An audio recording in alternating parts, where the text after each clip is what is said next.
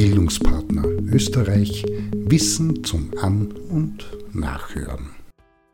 Ein Beitrag zum Thema interkulturelle Bildungsarbeit.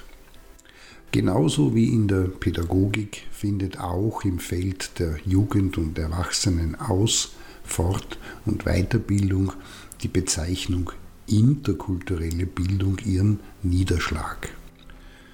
Damit werden nicht nur Bildungsprozesse im Migrationskontext erfasst, sondern in gleichem Maße aus Fort- und Weiterbildungsaktivitäten im Rahmen internationaler Kommunikation und Kooperationen. Die sogenannten interkulturellen Kompetenzen, wie die angestrebten Lernergebnisse benannt sind, werden neben der Sensibilisierung für globale bzw. entwicklungspolitische Themen wie zum Beispiel Armut, Klima, globale wirtschaftliche Ungleichheit und anderes mehr als aktuelle Anforderung einer globalisierten Arbeits- und Lebenswelt betrachtet. Der Erziehungswissenschaftler und emeritierte deutsche Universitätsprofessor für Pädagogik Wolfgang Nieke forscht seit Jahrzehnten an dem Thema, was braucht es, damit interkulturelle Bildung in modernen, multikulturellen Gesellschaften gelingen kann. Spannend und Thema dieses Beitrags sind die von ihm formulierten zehn Faktoren, welche, wenn gegeben, in eine gelingende interkulturelle Bildungsarbeit münden und das nicht nur, so auch meine Erfahrung, um Kinder und Jugendliche interkulturell zu sensibilisieren und zu erziehen. Bei diesem Zugang geht es in einem ersten Schritt darum, den eigenen unvermeidlichen Ethnozentrismus zu erkennen.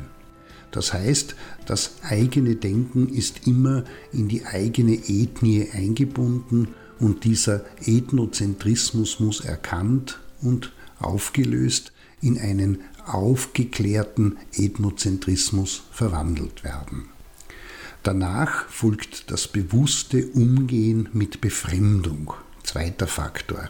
Heißt lernen, das Fremde bewusst wahrzunehmen und positive Formen der Erfahrung mit Fremden aufzubauen, wie das zum Beispiel mit einer oder bei einer gesunden Neugierde ganz natürlich der Fall ist. Der dritte Faktor ist wichtig, nämlich der der Toleranz. Toleranz muss als Begriff verstanden und als grundlegender Modus des Miteinanders verinnerlicht sein. Das funktioniert wiederum nur, vierter Faktor, wenn Ethnizität und ethnische Besonderheiten wie unterschiedliche Ausdrucksformen ethnischer Minderheiten grundsätzlich akzeptiert und zugelassen werden. Damit in enger Verbindung steht der fünfte Faktor, Thematisieren von Rassismus. Der ist, auch wenn das viele immer noch leugnen, vielerorts vorhanden. Um ihn in den Griff zu bekommen, ist es notwendig, ihn konsequent anzusprechen, zu thematisieren, anstatt ihn zu verharmlosen oder gar zu verschweigen. Dem einseitig ängstlichen Blick gegenüber ist der sechste Faktor dieses Modells verordnet.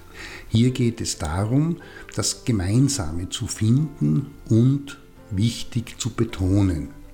Wer sich auf Unterschiede konzentriert, verliert den Blick für die Gemeinsamkeiten und daher ist es wichtig, das Gemeinsame der Kulturen in den Vordergrund zu stellen. Der Aspekt Gemeinsamkeit ist auch jener, der zu Solidarität ermuntert. Siebter Faktor, dabei liegt der Hauptfokus darin, einen solidarischen Umgang zwischen Mehrheiten und Minderheiten anzuregen, zu fördern und langfristig zu pflegen. Das kann nur dann funktionieren, wenn bei den Betroffenen beider Seiten vernünftige Formen der Konfliktführung und Bewältigung eingeübt und etabliert sind. Das heißt, Konflikte werden nicht per se als etwas Trennendes gesehen, sondern immer auch als eine Möglichkeit zum gemeinsamen Diskurs und zur konstruktiven Auseinandersetzung.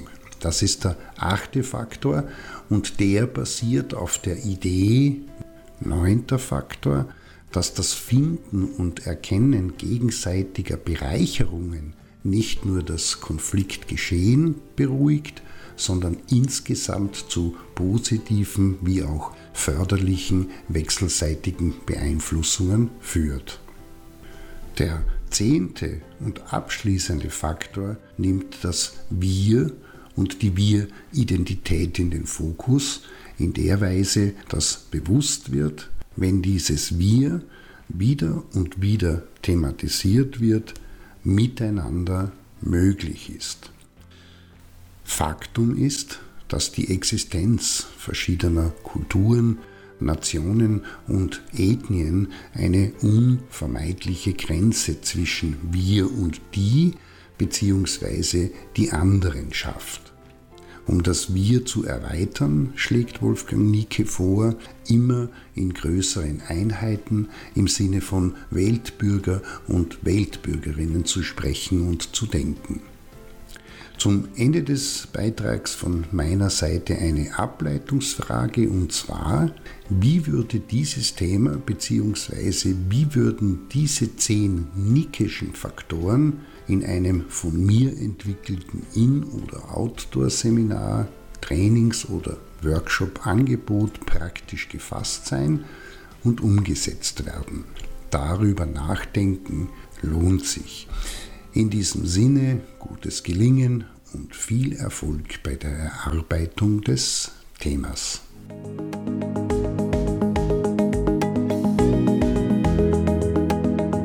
Das war Bildungspartner Österreich Wissen zum An- und.